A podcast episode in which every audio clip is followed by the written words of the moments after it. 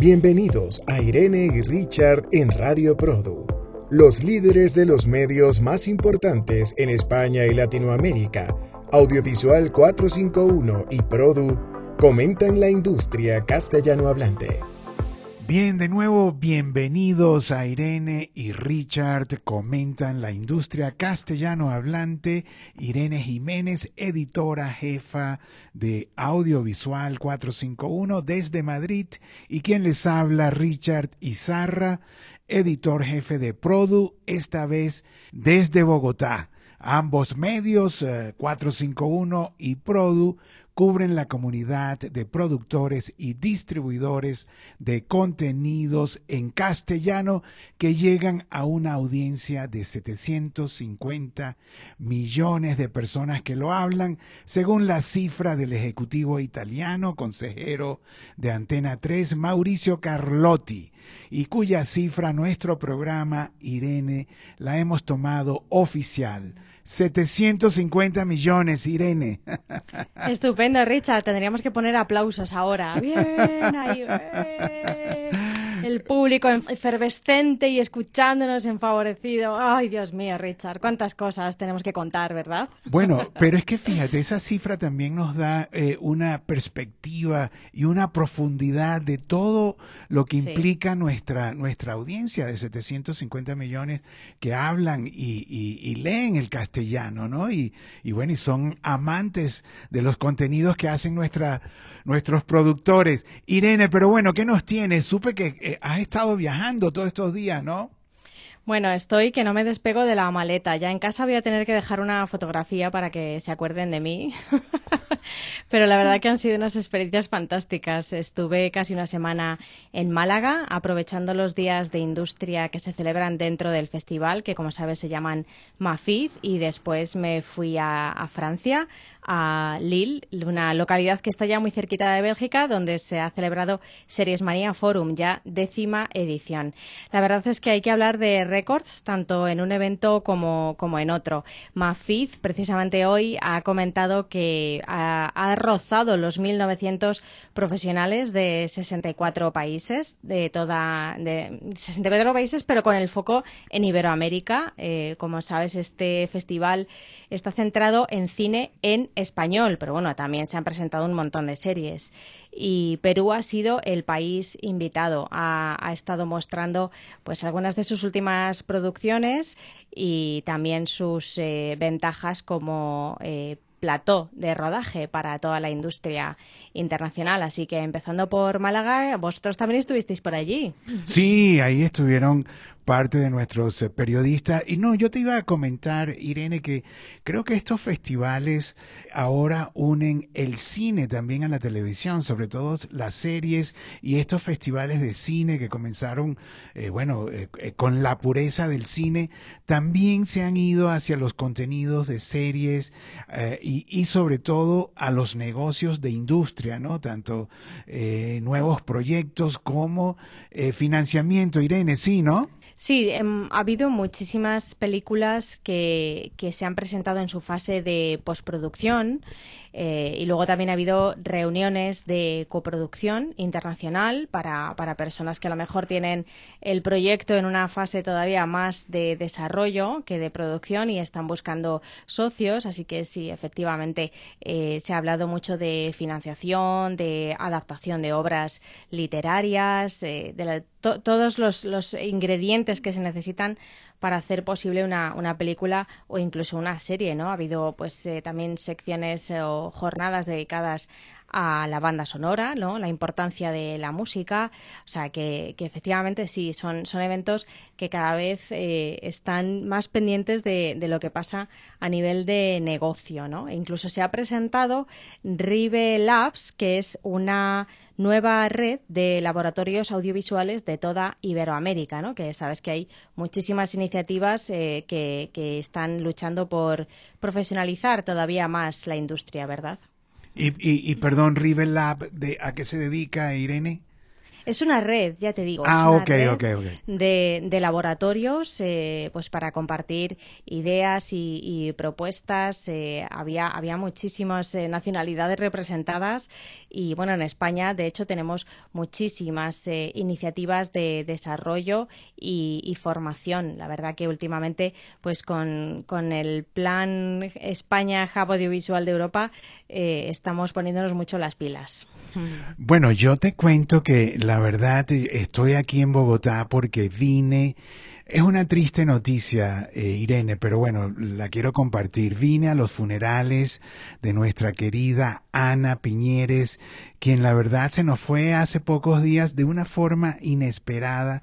Eh, bueno, yo tengo cubriendo a Ana más de 15 años, es colombiana, eh, una de las eh, grandes productoras, y digo grandes porque cada año se volvía más grande con más proyectos, inclusive hace, hace poquitos meses estaba concluyendo la segunda temporada de la serie pálpito para Netflix y, bueno, estaba eh, grabando desde Turquía, desde México, eh, eh, muy activa en las redes sociales.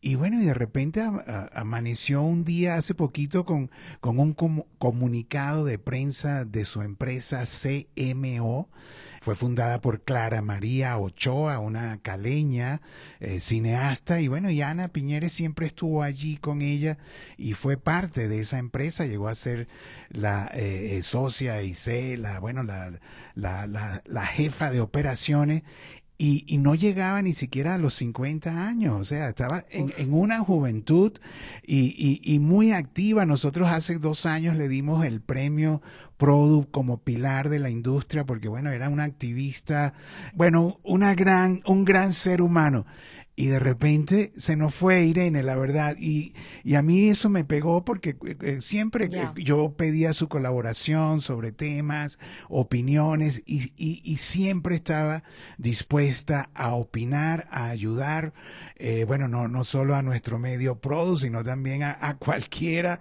La verdad que, que, ha sido muy duro y bueno, y, y, no solo yo y nuestro medio, sino que toda la industria latinoamericana que tuvo contacto con ella, eh, la verdad que está de luto, Irene. Pues lo lamento profundamente. Eh, mi más sentido pésame para todos eh, los que tuvieron la oportunidad de conocerla.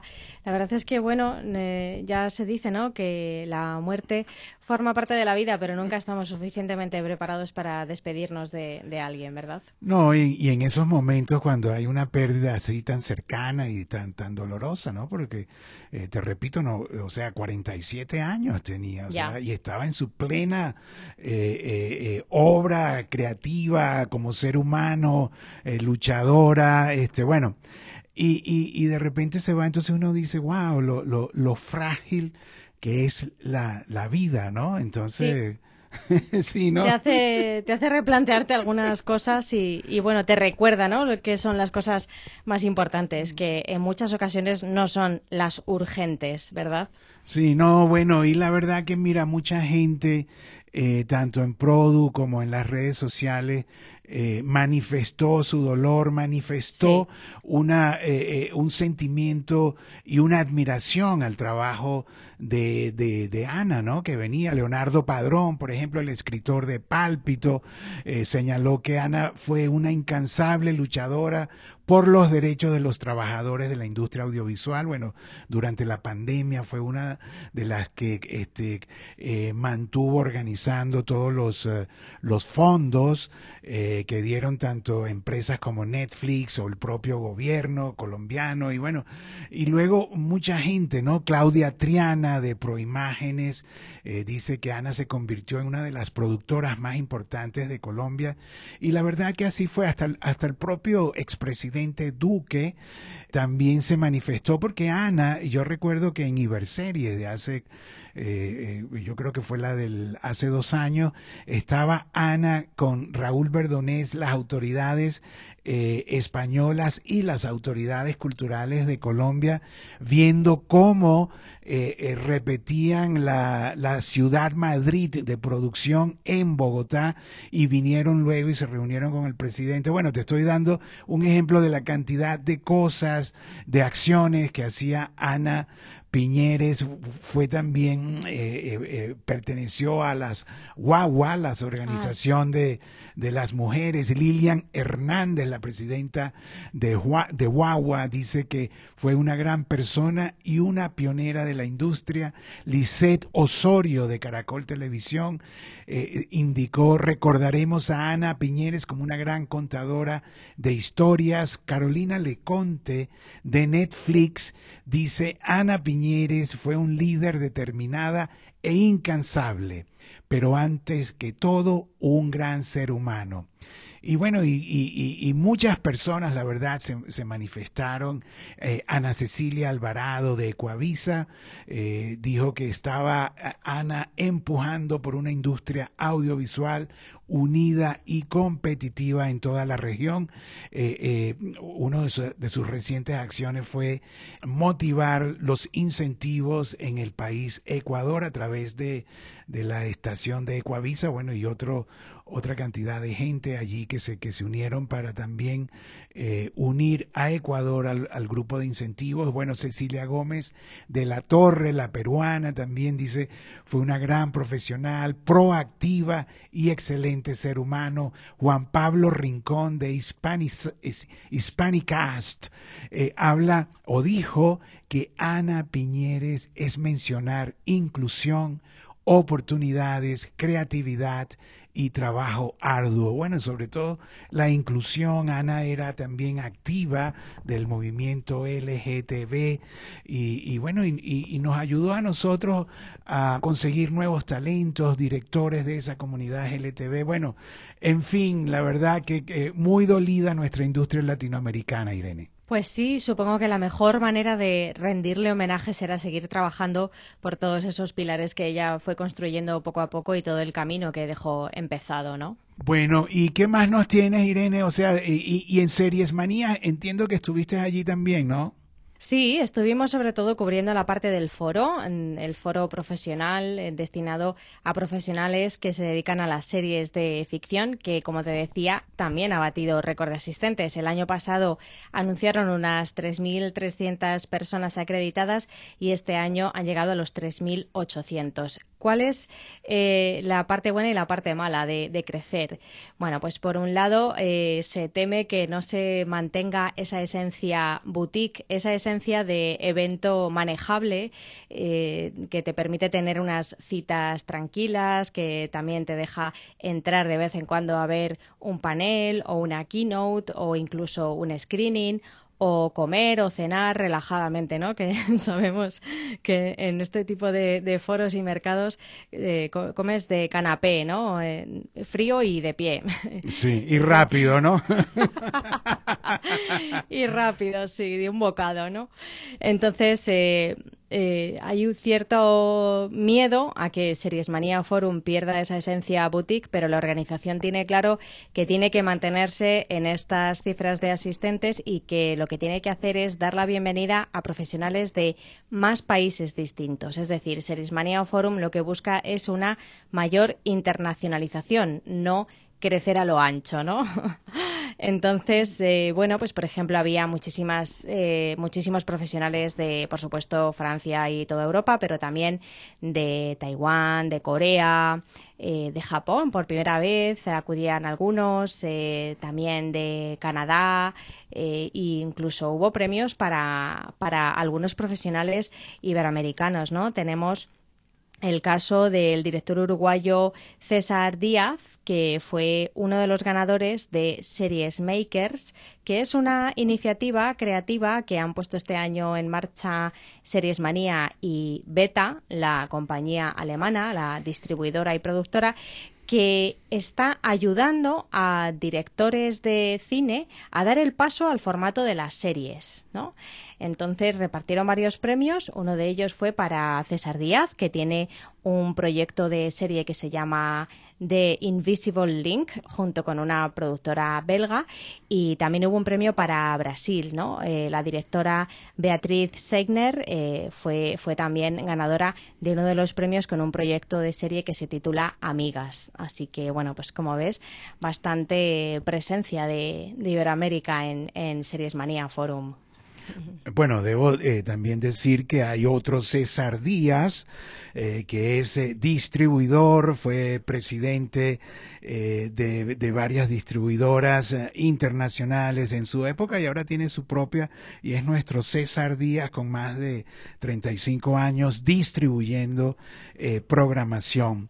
Y bueno, y ahora que nombras Brasil, Irene, yo debo también decir y felicitar a Pablo Giglione, quien fue nombrado eh, eh, eh, coproductor, o sea, encargado de todo lo que es las coproducciones de Globo. Pablo Giglione es un argentino que tiene ya trabajando con Globo 14 años. Yo tuve la oportunidad de visitarlo. su sede es Sao Paulo, en Brasil, pero él me fue a recibir a, Río de, Janeiro porque eh, en ese momento, que bueno, no, no hace, eh, fueron hace como unos 10 meses aproximadamente que yo fui a Proyac. Proyac eh, ahora se llama Estudios Globo, pero bueno, Proyac es la gran ciudad escenográfica de estudios de Globo en Río de Janeiro. Y, y bueno, y como esos estudios de Globo, yo creo que no hay en el mundo, ¿no? Porque realmente los brasileros son, es una cosa inmensa y Projac o ahora Estudios Globo, bueno, pueden crear hasta 35 ciudades escenográficas. Eh, eh, es increíble, la verdad, todo, todo lo, que, lo que es Projac. Y Pablo me fue a recibir allí y me, y me dio un tour, porque yo tengo yendo a Projac o a Estudios Globo, como se llama ahora, bueno, desde, desde que se fundó en el año 1995, ¿no? Y, y, y Pablo eh, eh, estaba vendiendo en, estos, en esos momentos eh, la novela Pantanal, muy exitosa, que bueno, ahorita la está pasando Telefe, bueno, y, y Pablo me dio un recorrido por todos los estudios y en esa época él era gerente de distribución de contenidos y había, este, había hecho, bueno, una dupla eh, con otros vendedores para poner Pantanal en el mundo entero. Y bueno, y, y, hace poquitos días fue nombrado jefe de coproducción internacional de Globo, ¿no? Entonces, eh, bueno, como nombraste Brasil, me, recordé inmediatamente de Pablito, argentino, pero con mucho tiempo en ahí en, en, en, Globo, en Brasil, y bueno, y es ya un ejecutivo, un alto ejecutivo de Globo internacional, Irene. Pues sí, la verdad es que Series Mania Forum gira en torno a la coproducción internacional, ¿no? La gran pregunta es si las plataformas de streaming y las cadenas de televisión están tan abiertas a la coproducción internacional como los productores y los distribuidores. Eh, es, una de las grandes cuestiones, ¿no? Se dice que las plataformas, eh, bueno, pues van a ir moderando su inversión en originals y van a adquirir más producto y abrir más la mente a la coproducción, a compartir derechos y a repartir el riesgo y a estirar sus presupuestos. Pero, pero bueno, sí es verdad que también en España se han reforzado algunas compañías. Eh, eh, con nuevos responsables también de, coproducción, como es el caso de Grupo ICEN, de José Velasco y Sara Fernández Velasco, que acaban de dar la bienvenida, bienvenida a Tatiana Hernaiz, que, procede de Netflix y es la nueva directora de negocio internacional y coproducciones de Grupo ICEN. Y por su parte, Berta Orozco ha dado el salto desde Paramount a Mediacrest también para, para liderar eh, las, las eh, ventas internacionales y las coproducciones de Mediacrest, que, como sabes es una compañía española de, producción. Así que efectivamente eh, hay muchos, mucho movimiento siempre, ¿verdad?, de, de nombramientos en la industria. No, Irene, y ahora que nombras a José Velasco de ISEM, recuerdo que hace poco lo visité ahí en sus oficinas en Madrid, ¿no? Y y, le pregunté sobre la palabra showrunner, ¿no? Que, que bueno, que es, una, es un concepto que, que eh, ingresaron las plataformas a nuestra industria castellano hablante que no, no, no usábamos nosotros showrunners, ¿no? sino se, se vino a, a, implantar desde hace unos pocos años y bueno, y, y si hay alguien que es un showrunner es José Velasco, porque siempre ha sido productor ejecutivo y siempre ha estado en, en, en, en todos los, los pasos que hace un productor ejecutivo, que hace también un showrunner, ¿no? Aunque los showrunners, bueno, eh, se inician desde la historia, ¿no? Pero lo que te quería contar era que eh, eh, a José Velasco, como bueno, como a muchos españoles, le, causa un poco de, de, gracia, ¿no? Estos, estos términos estadounidenses que comienza a, a, a, tomar la industria, ¿no?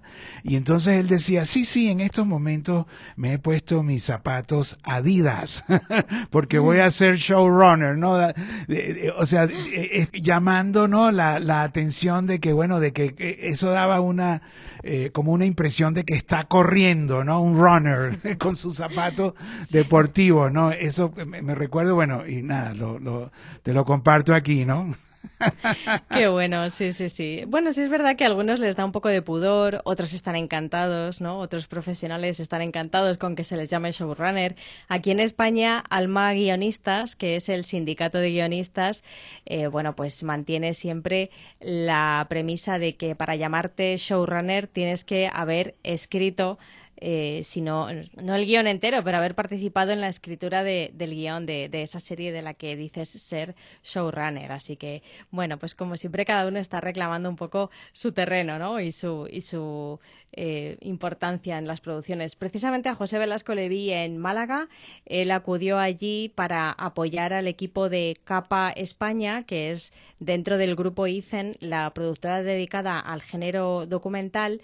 Está liderada por Tomás Ocaña, que ha dirigido un documental, un largometraje documental que se titula La última Lidia y que, bueno, pues trata de explicar qué es la tauromaquia. Y Tomás Ocaña nos contó que precisamente su idea para este documental surgió de sus viajes eh, a lo largo y ancho de toda América y cuando le preguntaban, bueno, pero ¿qué es eso de los toros? ¿no? ¿Qué, de, qué, ¿De qué va y cuál es el origen? ¿Y por qué hay personas que están a favor y otras personas que están en contra? Así que ha hecho la última Lidia y se estrenó en Málaga y bueno, pues esperamos a ver si empieza a firmar acuerdos de distribución y, y próximamente puede llegar al gran público.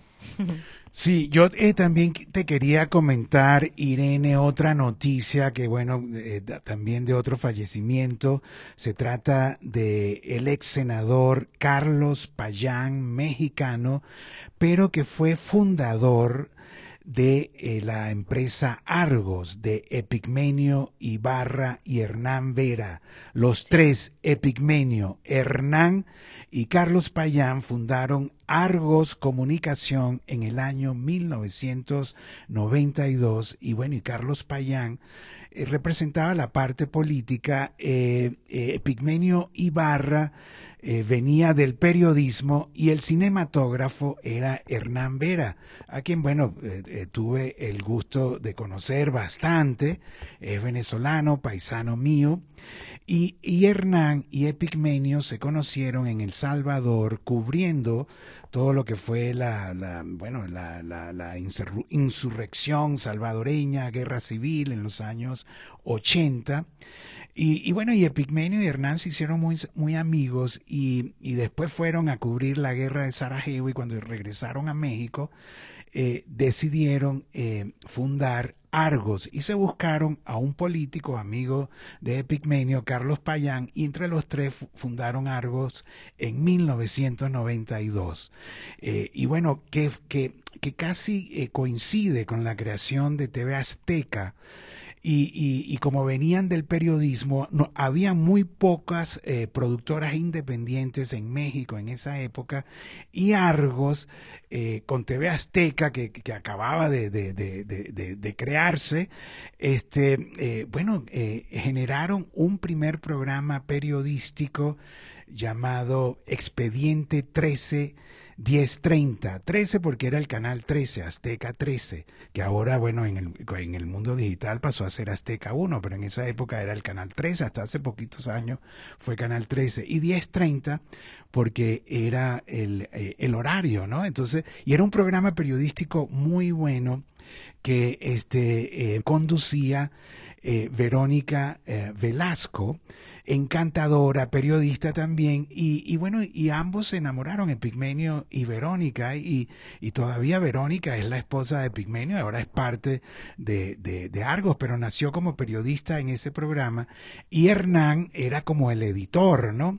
Y allí Azteca les pidió a Argos que comenzaran a hacer novelas para, para competir con Televisa. Y bueno, ni Epigmenio, ni Hernán, y menos Carlos Payán, que era la parte política, sabía de eso. Hernán se fue a Venezuela y trajo a su amiga, la productora María Auxiliadora Barros perdón, Barrios, y este Mario Auxiliador a su vez trajo al escritor José Ignacio Cabrujas y al escritor colombiano Bernardo Romero. Bueno, y allí eh, crearon, Argos creó la primera telenovela para Azteca, eh, eh, este, llamada Mirada de Mujer, que además fue un exitazo e inició la producción de telenovelas de de Argos para TV Azteca y que, y bueno, y que todavía sigue. Argos sigue siendo ahora una de las productoras eh, más importantes. Ya no solo hay una sola, sino ahora hay muchas. Hernán, en el año 2000, mi amigo, vendió sus acciones al grupo Carso de Carlos Slim. Y, y bueno, y, y el grupo Carso o el grupo Slim es parte de Argos, también como Televisa. Hernán creó todo el departamento de edición de Argos, de postproducción. Inclusive todavía hay gente creada por Hernán que, que, que me la consigo por allá. Hace poco estuve en una postproductora EFD de, de, en México y estaba Pilar Martínez, eh, Richard, que soy pupila de Hernán, este, me tienes que entrevistar y toda la cosa. Entonces, bueno, nada, Hernán lamentablemente también murió, o sea que queda eh, de ese grupo fundador de Argos, eh, queda, bueno, Epic Menio y su esposa Verónica Velasco y bueno, y sus accionistas, ¿no? Eso también te lo quería comentar, Irene, que fue una muerte en estos días, ¿no? El, el socio fundador de Argos Comunicaciones. Wow. Qué bonito conocer la historia de, las empresas. Epic Menio Ibarra estuvo por aquí el año pasado, por Madrid, y bueno, la verdad es que es eh, toda una institución, ¿verdad? Eh, no, Epic Menio, sí, no, pues claro, ¿no? O sea, Epic Menio, un gran productor, ahorita está haciendo eh, proyectos para Netflix, bueno, durante mucho tiempo le produjo a TV Azteca, a Telemundo, dio servicios a, bueno, a ESPN, a Disney, ¿no? O sea, Epigmenio es la verdad una institución y, y, realmente sus orígenes provienen de allí, del periodismo, y luego con Hernán y Carlos Payán, que en paz descanse ambos, este, bueno, fueron parte de lo que hoy es eh, Argos. Pues nada, le, deseamos que, descanse en paz, ¿verdad? Que, bastante ha hecho ya por, por la industria y, bueno, pues que deje un legado importante. Sí, bueno, y también eh, eh, ahora que, que, hablé de los estudios de Globo, ¿no? Que son los, los backlots. Eh, como Globo no hay, la verdad, pero hay muchos. Inclusive yo estuve hace poco también en IP9, unos estudios de José Antonio Suárez que tienen 3.000 metros cuadrados de backlot. Eh, los backlots son, bueno, los exteriores donde como Globo, que son especialistas y hacen fachadas de ciudades eh, completas, pero bueno, eh, yo por lo menos conozco los de Fox en, en, en Los Ángeles, ¿no? En, en, muy cerca de Avenue of the Stars. Y es muy famoso los backlots porque allí hay una calle de Nueva York, pero que son fachadas solamente de edificios, ¿no? Detrás no hay nada sino unos, eh, unos eh, palos eh, aguantando las fachadas, pero eso le sirve mucho a, a, los estudios cuando hacen sus contenidos, ¿no? Porque pueden controlar. Eh, y IP9, como te digo, en México está ofreciendo 3.000 metros cuadrados de backlot. En Bogotá, Colombia, conozco, te estoy hablando de backlots que yo he, ido, he, conocido y he hecho video reportajes. En Colombia están los famosos de, de TISA ahora, pero antes eran Fox Telecolombia, que bueno, que son inmensos, eh, tienen una cárcel, se pueden hacer ciudades y, y, bueno, y hay también muchos, eh, eh, hay mucho ingenio. Yo recuerdo en el año 2003 en Telemundo, en el estacionamiento de Telemundo, Patricio Wills construyó un mercado allí como va en el backlot, hizo del estacionamiento de Telemundo un backlot para hacer su primera novela eh, de Telemundo, Amor Descarado, y allí estuvo eh, mucho tiempo grabando en el estacionamiento, ¿no?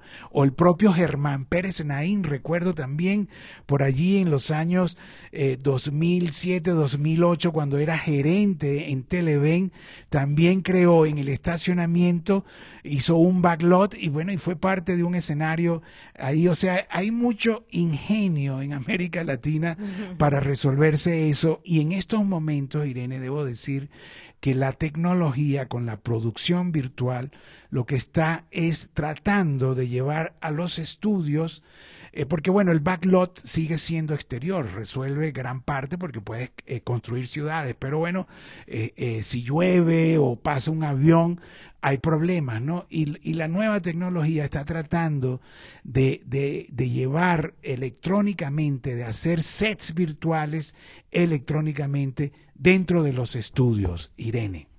Sí, aquí en España alguno, uno de los estudios eh, que más eh, recientemente han abierto sus puertas están en Gran Canaria, en Las Palmas de Gran Canaria.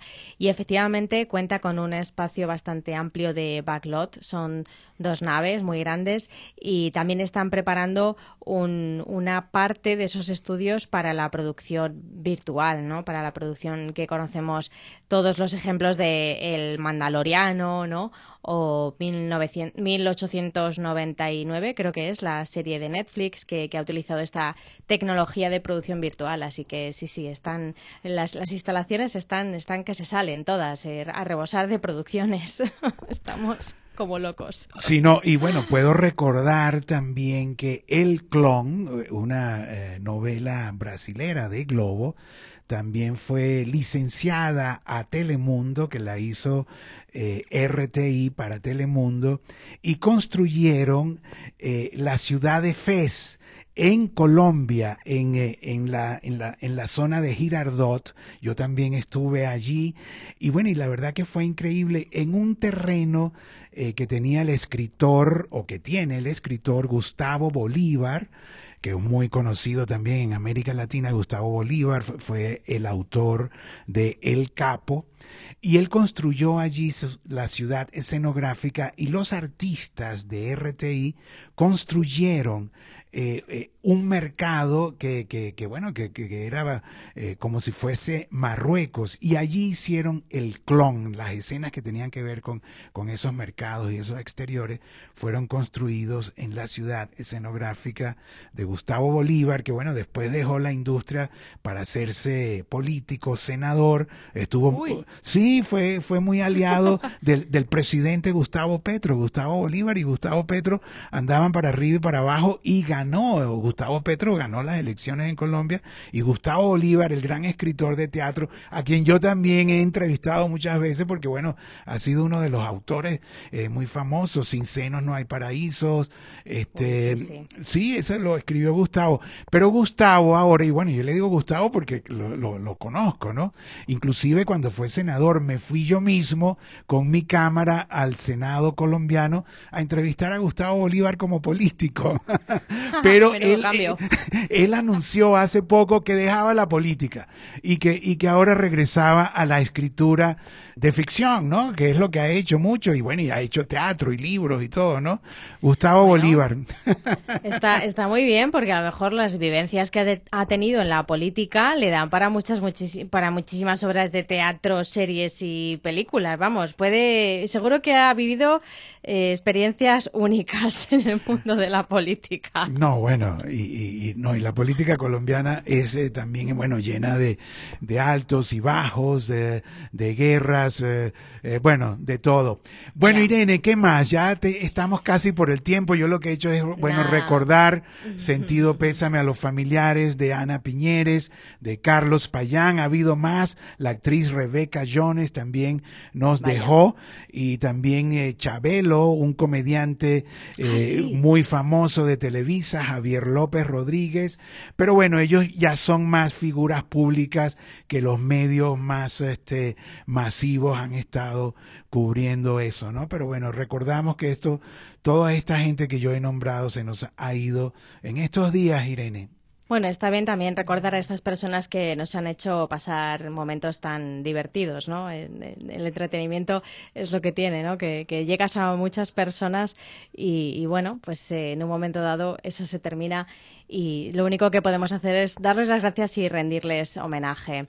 Bueno, pues por mi parte, a modo de despedida y de recordatorio rápido para nuestros oyentes, eh, Conecta Fiction and Entertainment ha ampliado el plazo para muchas de sus convocatorias. El evento se celebrará en Toledo, cerca de Madrid, a finales de junio, con México y Polonia como países protagonistas. Así que invito a los oyentes a revisar esos deadlines de Conecta Fiction and Entertainment y bueno, pues por otro lado, también eh, tenemos otro evento en España, concretamente en Madrid, Iberseries y Platinum Industria, que celebrará su tercera edición a primeros de octubre, que ha abierto también el plazo de acreditaciones y también las convocatorias para sus diferentes sesiones de pitch, que este año traen novedades. Incluyen algunas nuevas empresas eh, que no han participado anteriormente que están dispuestas a escuchar proyectos. Así que invito a nuestros oyentes a, visitar las páginas web de estos dos eventos industriales para estar al tanto de sus novedades.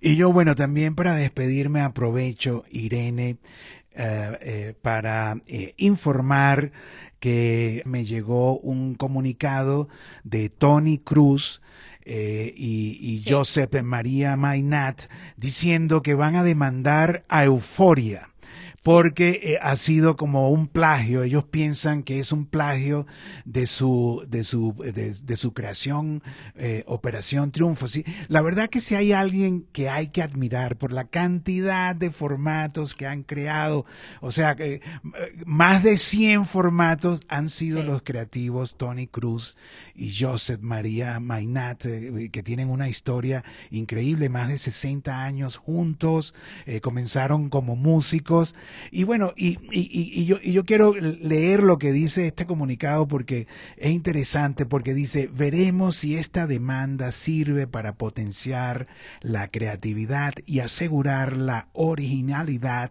de los nuevos formatos de, de televisión, defendiendo así un derecho que debería ser sagrado la propiedad intelectual de una idea es de sus autores y nadie puede violar este derecho haciendo pasar éxitos ajenos como creaciones propias. Eso lo dice Tony Cruz en su comunicado. Eh, bueno, Euforia parece que, que eh, es muy parecido a, a, la creación de ellos de Operación Triunfo. Y bueno, y, van a ir a, a, los tribunales a una demanda eh, que creo que es un canal allí de, de Cataluña, ¿no? Que está pasando Euforia. La televisión pública catalana, eh, TV3, de hecho es la segunda edición de Euforia, que es un talent show en el que participan pues eh, ciudadanos de la calle que simplemente pues tienen un talento especial para cantar y bueno, pues sí, si mal no recuerdo, hay incluso una academia, ¿no? Como pasaba en Operación Triunfo para que sus concursantes ensayen y sí, efectivamente, eh, los dos creativos se han anunciado esa demanda. Así que vamos a ver cómo, cómo termina este, esta polémica. Y bueno, yo debo recordar que eh, eh, la empresa de Tony Cruz y de, y de Joseph María, este, bueno, fue adquirida por Endemol, ¿no? O sea, Just Music, Just Music. Y, y, y, Tony y, Joseph, eh, bueno, perdieron todos los derechos, se lo pasaron a Endemol, pero hace poco esos derechos de autor eh, tienen un tiempo que los vuelve a recuperar eh, los autores y ellos han recuperado una cantidad de derechos de, de, de todos estos formatos que han creado, que han creado incluyendo Operación Triunfo. Y ahora junto a Marco Santana, y esto es parte de nuestro puente que hablamos.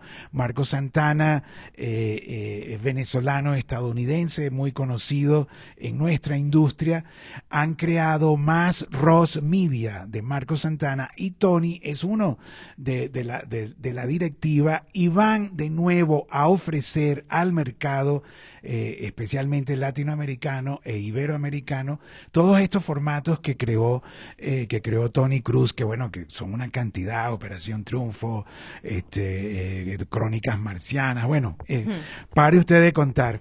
Bueno, Irene, nada, muchas gracias, la verdad, ya se nos está acabando el tiempo, la verdad que me agrada mucho conversar contigo y, bueno, y, y, llevarle a, nuestra audiencia todas estas, todas estas informaciones que suceden en nuestro mercado iberoamericano, algunas buenas noticias, otras malas noticias como las de hoy, que bueno, que estuvimos recordando a gente que se nos fue. Pues sí, la vida es así, Richard. Te agradezco mucho el tiempo y la oportunidad y, nada, un saludo muy, muy afectuoso a todos nuestros oyentes. Y bueno, será hasta la próxima, Irene. Esto fue Irene y Richard comentan la industria castellano hablante. Irene de 451 y quien les habla, Richard de Produ, creado hace casi ya 35 años en Miami y dedicado a informar sobre nuestra industria. Y bueno, y 451 ya 11 años, Irene, ¿no? Sí, casi, casi, camino de los 11. bueno, será hasta la próxima. Chao, Irene, gracias. Adiós, gracias. Irene Jiménez y Richard Izarra en Radio Produ. Los líderes de los medios más importantes en España y Latinoamérica, Audiovisual 451 y Produ, comentan la industria castellano hablante. Escucha más programas y mantente conectado en radioprodu.com.